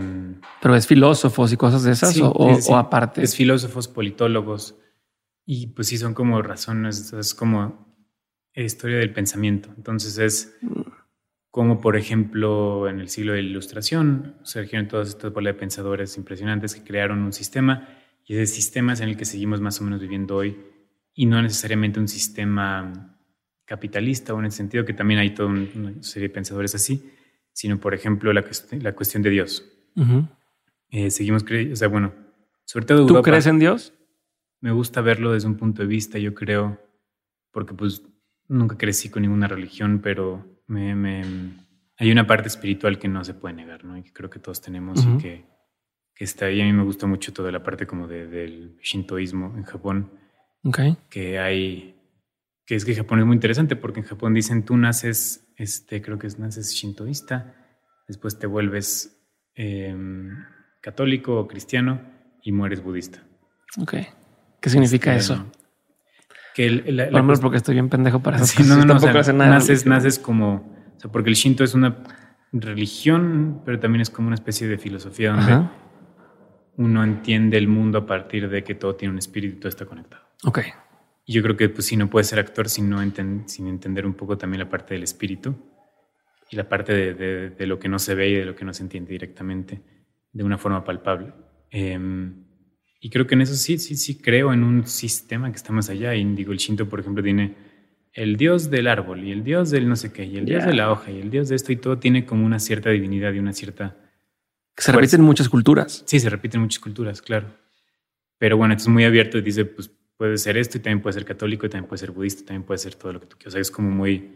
Sin embargo, exige un respeto y exige un, un contemplación y también escuchar a, lo que está alrededor. Entonces, de ahí, por ejemplo, viene todo el mundo zen y de ahí, por ejemplo, viene todo el mundo como de, de, que todo está construido con una razón de ser. Porque todo tiene una razón de ser, ¿no? Entonces eso también hay una parte que es muy interesante pues en el proceso artístico que es todo tiene una razón de ser y sobre todo en el teatro y en el cine todo tiene que tener una razón de ser y todo hay como esta minuciosidad sobre las cosas. Eh, y, bueno, creo que regresando un poco a toda la, parte, creo que sí, en mí sí existe esa, ese respeto y esa como escuchar al mundo y lo que está, ¿no? Y, creo que también, pues sí, somos más, o sea, más de lo antropocénico, que es todo lo humano, hay algo más allá y que, que existe y que tal vez no vemos y que tal vez hay conexiones que no entendemos y que están... Y también hay una parte que pues es lo, lo, la parte como existencial que es el, pues bueno, eso ya es como siglo XX, pero sí es toda la parte como de, es horrible darte cuenta que existes y que te vas a morir. Y que no tienes razón de ser, no, vienes al mundo con una misión, no vienes al mundo a nada. O sea, no hay como, sino realmente tu existencia se crea a partir de lo que tú estás haciendo y lo que estás, y de quién eres y de qué sientes. Entonces, pues sí, realmente como que tener siempre ese recordatorio que así son las cosas y que es como un poco una crudeza, pues también hay, hay, una parte que, que, es importante en la fe. Ok. Y yo ahí es donde veo que entra la fe y que ahorita lo estamos viendo mucho. Cuánta gente no se mete en cultos de yoga, cultos de no sé qué, cultos de todo. Estamos en cultos ¿no? al final del día. Y es porque hay una promesa de que algo está mejor y que hay una promesa de que las cosas funcionan de una cierta manera que tal vez no, que, no queremos ver. Ok. Este, y creo que en ese sentido, pues es por eso siempre ha sido importante la fe, porque siempre estamos condicionados a que hay algo que no, no existe, o que, o que más bien es una realización horrorosa, que las cosas no tienen el valor que nosotros le pensamos que tienen. Que es, te mueres y pues te mueres y ya. Y ya. Y si no, hay, más nada, Exacto. ya quedó. A ver, pero ¿cómo, dos preguntas más sobre ese tema, cómo, o sea, recuerdo que decías que tú sentiste perdido una época, ¿no? Como de, pues, ¿para dónde le doy?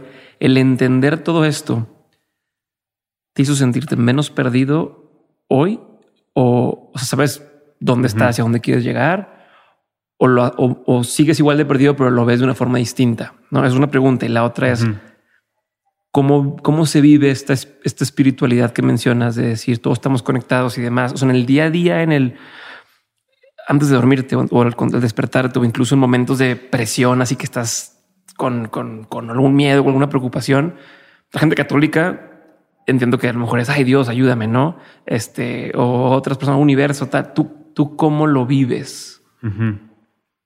¿A quién te encomiendas, por así decirlo?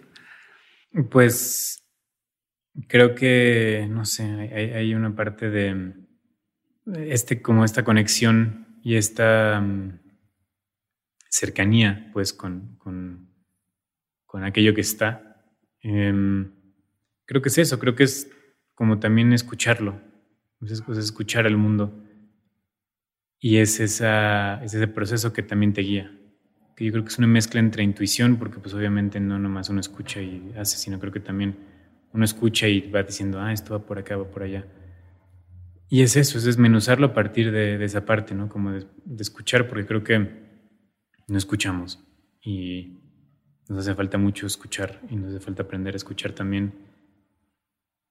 Y, en ese sentido, pues es nomás sentarse, escuchar y, y, realmente como pues hacer este filtro de cosas, ¿no? De, por ejemplo, es que es muy interesante eso con las críticas, ¿no? Cuando alguien te critica tu trabajo y dices, a ver, ¿qué tanto de esto de ahí a lo que me dice, sí. ¿Qué tanto de esto? No, son mamadas, ¿no? Entonces creo que en ese sentido está ahí. Es, un proceso similar de como irlo desmenuzando e irlo como diciendo, a ver, esto sí está bien, esto no está bien. Y, es eso, es también, pues, digo raro porque pues la fe, mi fe, por así, así decirlo, creo que recae en, en la esperanza y en, y en que, bueno, que también hay cosas que tienen que ser y van a ser así. Y si las puedo cambiar, las cambiaré. Si no las puedo cambiar, tampoco puedo sufrir por eso, ¿no? Y, creo que, digo, suena muy frío, muy pragmático, pero también creo que hay una, es, es una forma interesante, pues, de como escuchar lo que se te quiere decir afuera. ¿no? y te quitas un peso encima. Sí, sí, sí, sí. También es dejar de escuchar esa vocecita dentro de tu cabeza que te dice, no, no mames, estás, no, no, no, no hagas esto, es una pendejada, no sé qué. Y esa vocecita también pues es muy peligrosa porque esa, esa vocecita es, no sé, es que también hay un proceso en actuación de, una técnica con la que he trabajado bastante que te habla del proceso. Y por ejemplo, mucha gente que me dice, es que me da miedo hablar en público, pero ahora tengo que dar una conferencia, no sé qué, ¿cómo le hago? Y les digo, mira, en el momento en el que te pares ahí tienes que decir, ok, aquí estoy, ¿no? O sea, estoy aquí enfrente de esta gente, no pasa nada, aquí estoy parado. Y de repente cuando empiezas a escuchar esta voz que te dice, eres un pendejo, no sabes hacer nada. Está, está, de la verga, no eres chistoso, está mal. No, no, no. Y está ahí. Es saberlo como entender, encontrarlo, porque es un proceso, porque en el cuerpo tenemos pues varios procesos a la vez, ¿no? Este, y nomás voy a hacer un paréntesis rápido. En cuanto a ese proceso, hay una parte que es. Me refiero, por ejemplo, los niños lo tienen muy claro, ¿no? Los bebés, sobre todo. Bueno, como de tres años es como el punto perfecto de, entender esos procesos, que es. Ya me quiero ir ya chingas. O sea, no hay como. sí. No hay un bueno, me voy a quedar un ratito más porque no se vayan a ofender no animales. Ya me voy. Bye. No hay se voltean y se va. Sí. Tengo un hijo de dos años y lo veo ya. Es, justo. está. O sea, lo puedes ver. jugando con madre y no, ya acabé. Ya acabé, ya. Lo que sigue. No, no, no, no, no, ni madre. O de repente tengo sueño. sí. Y se jetean. Y es me jeteo porque me tengo, o sea, porque no hay. Ya. Y estoy cansado y ya me quiero ir y ya estoy hasta la madre. Sí. Y si uno se pone a pensarlo, todavía tenemos eso. ¿No? De repente estás en una fiesta y dices, puta madre, ya me quiero a mi casa, ya, ya. Una comida familiar y dices, no quiero estar aquí, quiero estar jugando, o no sé. Sí, sí, sí. Y eso, esa, ese proceso es lo mismo que la vocecita que te dice, eres un pendejo, no lo estás haciendo bien, ¿para qué te paraste aquí? Y como toda esta discusión que te dice, no sirves de nada. Y es como aprender a decir, a ver, este, esta, esta vocecita, como, ya, cállate, como, ya, sí, sí, sí como medio que hacerle, este, como un lado. Y eso también es muy loco porque te da mucha energía. Ok. Es muy, muy interesante porque como actor, por ejemplo, eso, ese, ese como callar esa voz te, te da otra cosa. Como dejas de desgastar energía en, en, esto. Es que gastas un chingo de energía en eso. Gastas energía en vocecitas, en cosas. Y a ver, nunca se va a ir la vocecita. Ajá. También hay que aprender eso, no se va a ir. No, no, las vocecitas nunca se van a ir, los procesos siempre van a estar. Y también es eso, es saber dónde está y es como, ah, ahí está, ok, la vocecita, ok, estás otra vez, va, sí. Ya. Y saberla, saberla usar, que en la actuación pues hay una cosa muy simple que te dicen, tengo nervios, es como, úsalos. Canalízalo para. Canalízalos, ¿no? Este, y justo es que tengo una cosa muy ñoña que me da mucha vergüenza, pero me gusta la Fórmula 1. Ok. Me da mucha vergüenza. ¿Por qué? ¿Por qué vergüenza? No sé, me da vergüenza. Yo no la entiendo, pero sí. Es que siento que la gente va a decir como, ¿qué? Es más raro. Pero te A recomiendo. Héctor le encanta la Fórmula 1. Es buena. O sea, la Fórmula 1, no sé. Pero, pero, mm, no, te recomiendo ver la de la serie de Netflix. Es que ahí le entiendes. Yo lo vi y le entendí. ok. Y ahí y estaba viendo, salió la nueva temporada hace como 3, 4 días. Y hay un, hay un personaje muy interesante que es un, un corredor que siempre queda en segundo lugar. Ujú. Y es del mismo equipo que Lewis Hamilton, ¿no? Qué chingas, eres el segundo lugar siempre. Y ahí todo el mundo le dice que eres el número dos y solo trabajas como para él. Y dice, no, pues, o sea, creo que he encontrado un proceso mío donde entender las críticas, los miedos, las dudas este, sobre mí mismo, esos procesos, entenderlos y convertirlos yo en fuerza y en determinación y en otras cosas.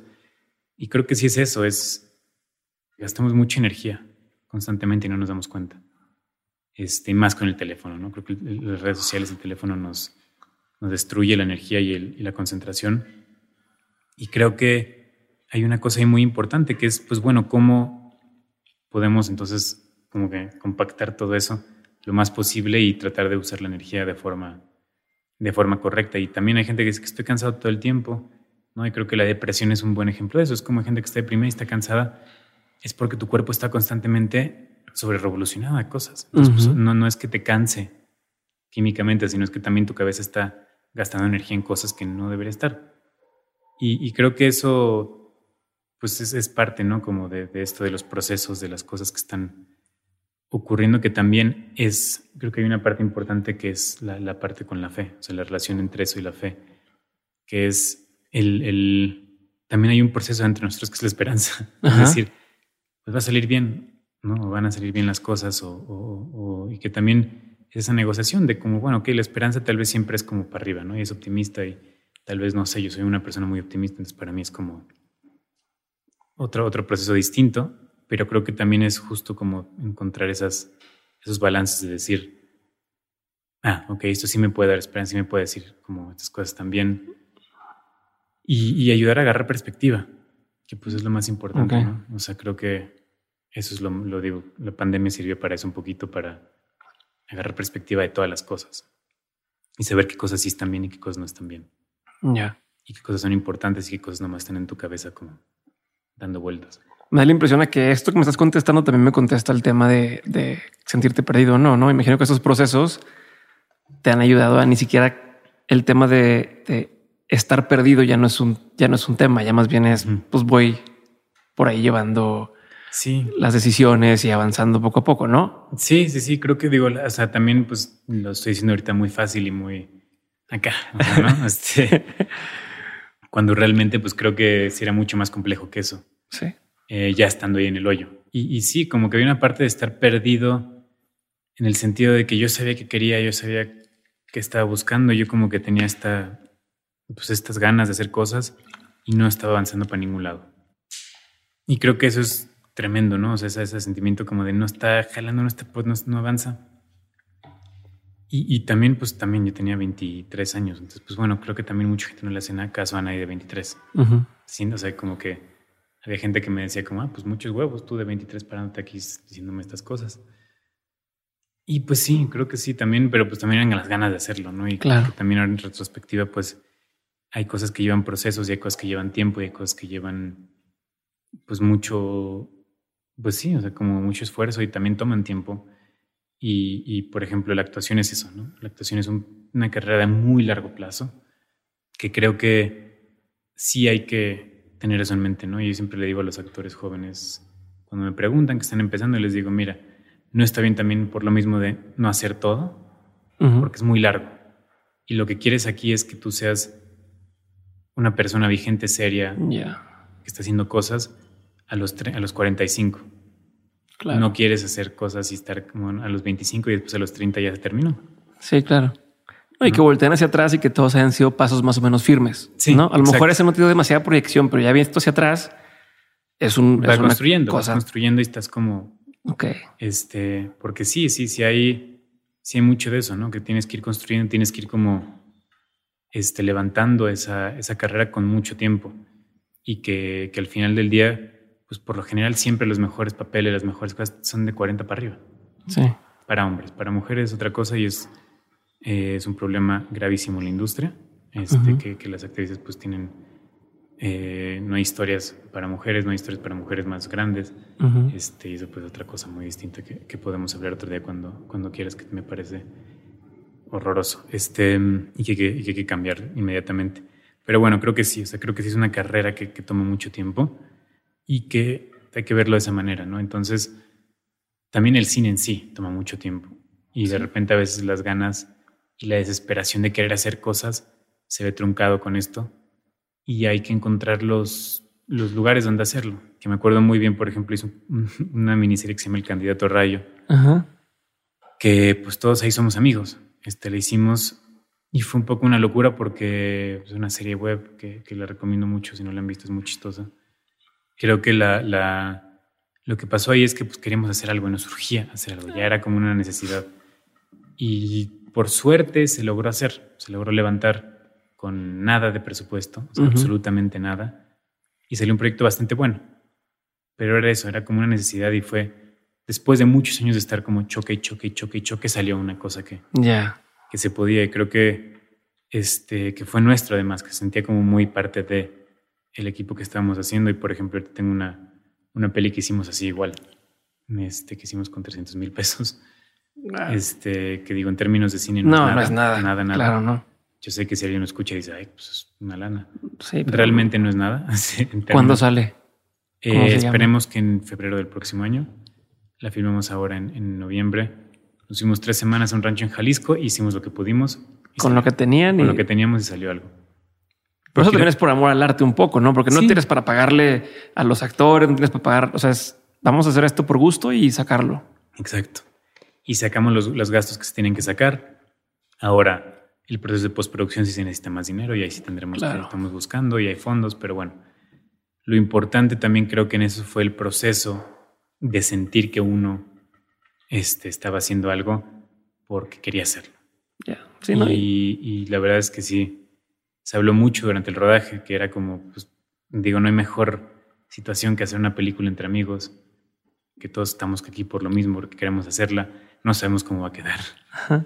Pero creo que en ese sentido sí había un, una alimentación sí. del, del, alma muy importante. Y es otra bandera que estás poniendo de esto, lo hicimos nosotros, sí. ¿no? Que creo que eso es muy, muy valioso y es muy importante. Y hoy en día se puede. Yo sí le digo a mucha gente, sobre todo porque yo soy de la idea que, a ver, estoy harto de escuchar historias que, historias que pasan en la condesa. Hasta la madre. Ya. Quiero ver qué gente, qué, o sea, qué están haciendo la gente en, en Sinaloa, qué le está haciendo la gente en Mérida. O sea, quiero ver qué está pasando, ¿no? Tu mamá es de allá, ¿no? Sí, mi mamá es, toda mi familia es de allá y bueno, ya hablaremos de eso el otro día. Sí, porque yo también pasé mucho tiempo allá, en, en Mazatlán sobre todo. Culiacán no conozco tan bien, pero... Y bueno, hay un ranchito ahí en San Ignacio. Este, pero bueno, creo que en, en ese sentido sí creo que hay que descentralizarlo, hay que escucharlo. Y sí, como que incito mucho a la gente a decir, agarren un teléfono y se puede filmar con un teléfono. Claro. Y no necesariamente esto va a ser lo que te va a hacer famoso o te va a llevar a algún lado, ¿no? Creo que realmente es nomás el sentimiento de que tú hiciste algo por ti y que querías hacerlo, que tenías las ganas y ahí está. Y se hizo.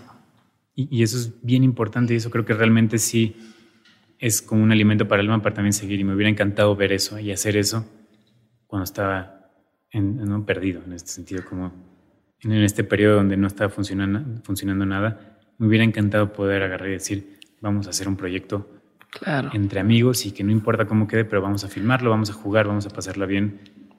Y eso creo que es importantísimo, o sea, como esos equipos que se pueden crear además de eso, porque se crean equipos y lo más importante en el cine es que tengas un equipo. Ya, no, y está cabrón como ya en retrospectiva lo ves. O sea, ya hoy dices, no está tan difícil. O sea, más chico pudiéramos haber hecho eso, pudiéramos haber hecho nuestro experimento, nuestras obras y demás. Pero hasta que ya tienes los pantalones que tienes hoy, dices, va, no, sí. pero hasta ya para que quien escuche esto pueda decir, oye, pues tengo 20, tengo 25, no puedo hacer nada. algo. No, sí, no pasa no nada. pasa nada. Y si no, y si nadie lo vio, tampoco, pues tampoco pasa nada. ¿No? Mario, ya vamos a terminar, vamos a pasar rápido Órale. una parte de preguntas concretas. Sí. La pregunta es concreta, la respuesta no tiene que ser y Órale. avanzamos. Va. Pregunta número uno, ¿cuál ha sido uno de los peores consejos que te han dado? Peores consejos que me han dado, peores consejos, es que hay muchos. Este, creo que... Me puedes decir más de uno si quieres. Sí, creo que este, lo que decíamos, como encuentra tu... Encuentra tu, lo que, o sea, lo Tu tuyo, pasión. Tu pasión. Eh, No, más bien no, no encuentra, porque encuentras y por eso sí hay que encontrarla. Más bien hay que construirla. Es la- más bien es la frase, ¿no? Que construir la pasión.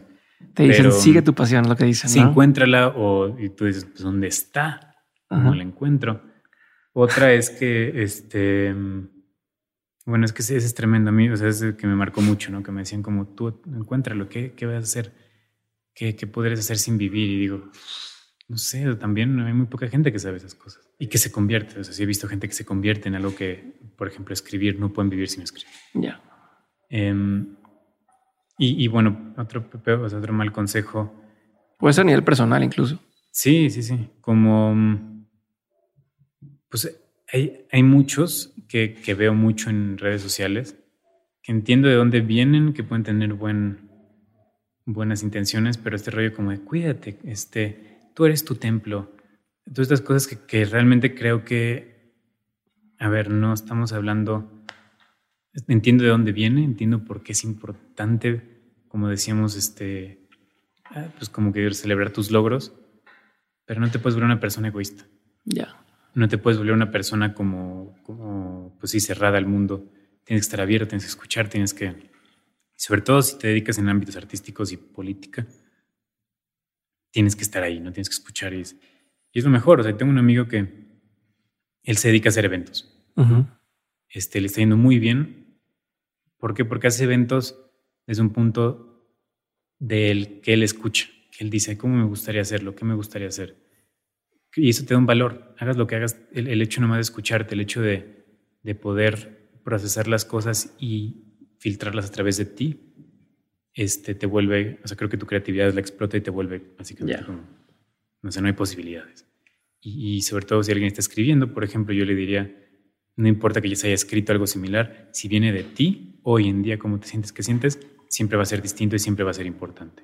Ya. Solo tiene que venir de ti. ¿Qué es que venga de ti? ¿Qué sientes tú al respecto de eso? ¿Cuál es tu relación con ese tema? Entonces, pues bueno, eso creo que es importante, pero también, a ver, otro malo consejo, en la actuación hay muchos que me han dicho, ¿no? Que, que son como, que siempre están alrededor de cosas como, este, tú cuida lo tuyo. Ajá. No necesariamente bueno, tampoco necesariamente malo, pero creo que sí es importante saber dónde, qué es lo tuyo y qué no es lo tuyo, ¿no?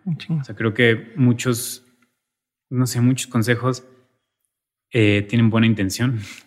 Es que esos últimos dos van otra vez hacia adentro, ¿no? Sí. Hacia cerrarte en lugar de lo que decías está todo conectado. Sí, sí, sí. Y, y creo que también, pues, es, es importante saber el lugar de uno dentro de un espacio, ¿no? Y no me refiero a, a minimizarte ni mucho menos, pero saber qué está pasando, cómo te sientes, qué te sientes, qué, qué puedes hacer.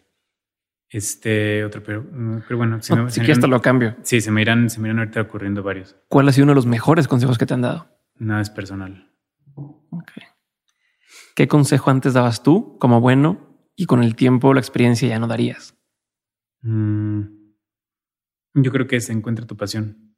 Tú lo dabas antes y Yo lo dices daba, que sí, ya no. Justo, Chinga. justo, justo.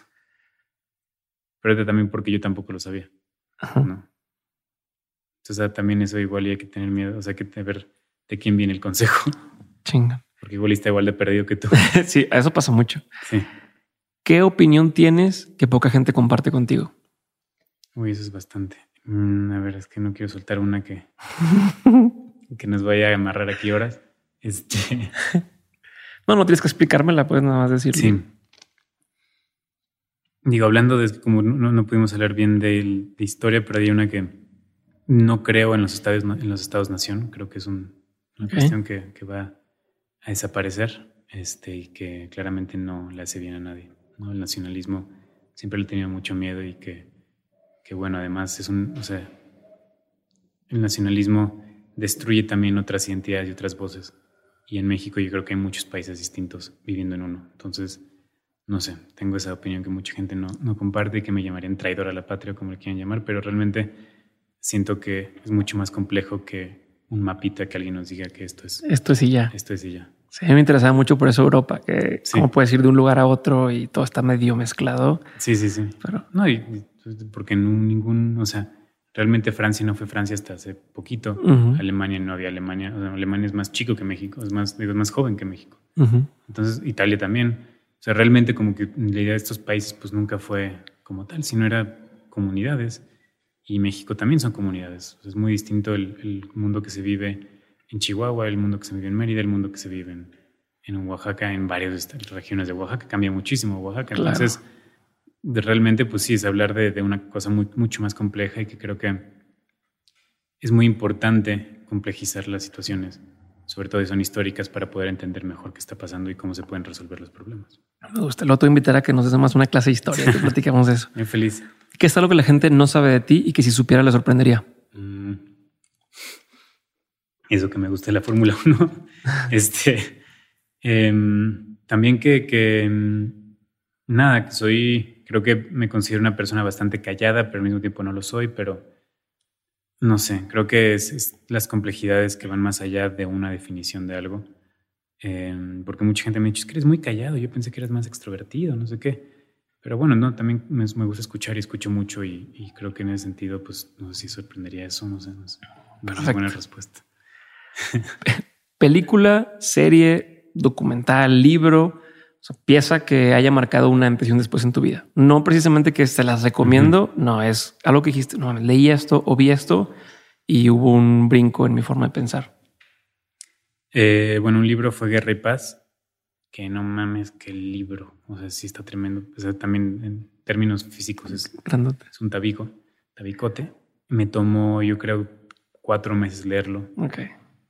Iba leyendo poco a poquito, iba así de 20 páginas en 20 páginas, porque pues realmente diario, tenía que hacerlo diario, o sea, eso sí se convirtió como en una tarea, ¿no? Yo iba diario leyendo, leyendo, leyendo, leyendo. Este, y me marcó mucho porque me di cuenta de una, que hay una cosa muy loca que es, es, una, es un libro donde ocurre la vida, no es un libro, es un libro sobre vida, no es un libro sobre algo. Ok. Y intercambia muy bien la, la historia de la vida y habla como estas cuestiones como de que el humano realmente no, o sea, no hay, no hay superhumanos. Napoleón no fue como esta persona que cambió la historia. No, la historia está cambiando, Napoleón estaba ahí. Sí, los, los romantizan la imagen o como se diga, pero... Cuando el proceso histórico es mucho más grande y mucho más democrático y mucho más este, transversal, ¿no? O sea, creo que donde estamos parados hoy no es cuestión de una sola, solamente de un grupo de hombres, sino también es de muchas otras cosas que están pasando en, en el mundo al mismo tiempo. Eh, y digo, en el Internet, con el Internet se va a ver mucho más, o sea, a posterior se va a ver mucho más de eso. El Internet fue esta fuerza gigantesca que cambió completamente el mundo y ni siquiera nos dimos cuenta. Em, y creo que, bueno, ese es un, es un gran libro, este que sí lo recomendaría. Es difícil, o sea, sí es una tarea. Una película, no tienen que ser todas, ¿verdad? Pero las que, ah, si algo hubo que dices esto, se vale la pena recalcarlo, no, no es de huevo. Pues mira, las películas que te, todas las películas que te inspiran a decir quiero volar, quiero inventar, quiero vivir, eso es bien importante, ¿no? No, no, no voy a definir cuál, cuáles son para alguna persona, pero para mí sí hay unas que sí he dicho, como esto es, no sé, ahí está, ahí está la. ¿Alguna que te acuerdes? Bueno, la de ocho y medio de Fellini, a mí me acuerdo que la vi y ahí como que, no sé, algo me también la vida, la, la Dolce Vita de, Fellini también me, pues me elevó mucho, ¿no? Como que me dieron ganas de hacerlo y decía, es vida, esto es juego, esto es, no sé, como algo que va más allá de, de, lo intelectual o como de lo formal, este, y que está ahí, cuando lo ves lo sientes, no necesariamente tienes que intelectualizarlo y llevarlo a un nivel este, muy, muy profundo, pero yo me acuerdo que así, yo a los 16 vi Los Siete Samuráis y eso me cambió mucho. Okay porque me di cuenta de algo como mucho más grande que se podían hacer estas películas como fuera de también un mundo Hollywood o un mundo como del cine mexicano, ¿no? Como que se podía explorar y se podían llevar a, cabo películas épicas gigantes. Este y serie, yo diría The Wire. Ok. Esa me, me voló la cabeza en todos los sentidos porque me di cuenta del impacto que puede tener, que puede tener la serie a partir de los temas y cómo puede abarcar muchísimos temas que una película tal vez no pueda. Este, y se le recomiendo mucho a todo el mundo que quiera escribir guiones, porque sí es, es, muy, es muy buen guion. Este, es realmente creo que la única serie que yo diría que sí tiene un proceso creativo y artístico como profundamente como bien marcado. que no es tan melodramático, pues, como, como se han vuelto muchas series, que no quiere decir que no sean buenas o malas, pero creo que realmente así que digo algo que tiene un peso, es esa y que también cuando hablo con directores que están haciendo no sé qué, sí la recomiendo mucho por el guion, por cómo se manejan los diálogos, por cómo se manejan. La voy a ver, nunca la he visto. Es bueno, tarda, o sea, no es fácil. No, no, pero... O sea, la, el primer, la primera temporada creo que así, después del capítulo 6 dices, órale. Ya. Ya empieza y te agarra y ya estás ahí. A mí me pasa eso con, con Better Call Saul. Este, este como spin-off de Breaking Bad, que es como lenta, pero yo la disfruto bastante. Sí, sí, sí. No, y que de repente toma, toma. Eso es bien importante. Última pregunta, Dario. Gracias por tu tiempo, gracias por, por, estar aquí. De todo lo que has aprendido y lo que has vivido, perdón, de todo lo que has vivido y, y tus experiencias en lo personal y en lo laboral, has tenido un montón de aprendizajes. Si tuvieras que quedarte con tres aprendizajes que quisieras tener siempre presentes, que fueran como esta brújula o referencia a la cual siempre volver, ¿cuáles serían? Nada es personal. Creo que eso es bien importante. Nada es contra ti. Algunas cosas sí, pero es muy obvio cuando sí. Creo que mm, mantener, mantenerse fiel a uno mismo, a lo que uno quiere, a lo que uno busca y, y que esa es la mejor brújula al final del día, ¿no? Y yo creo que también ahí, yo diría como, no todo es para siempre, para bien y para mal. Porque sí, hay cosas que, que, creo que a veces creemos que nunca se van a terminar, pero siempre terminan. hay cosas que queremos que no terminen, pero terminan. Entonces hay que saber muy bien que pues así son las cosas y que no tampoco nos definen, ¿no? Y que, que tenemos que siempre pensar en que todo está cambiando.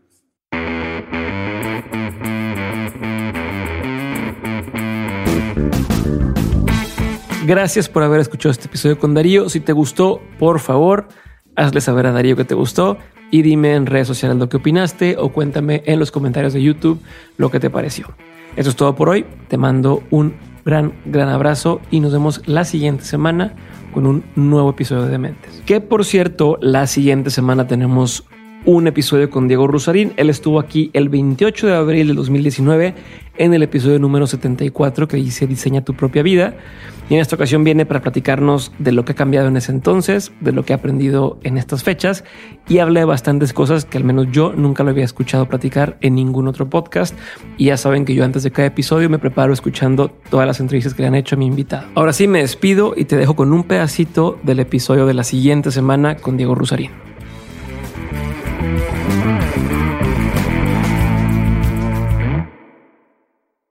No por nada nuestra generación tiene un problema grave de ansiedad, depresión y suicidios. O sea, es porque pues, es una gran mentira.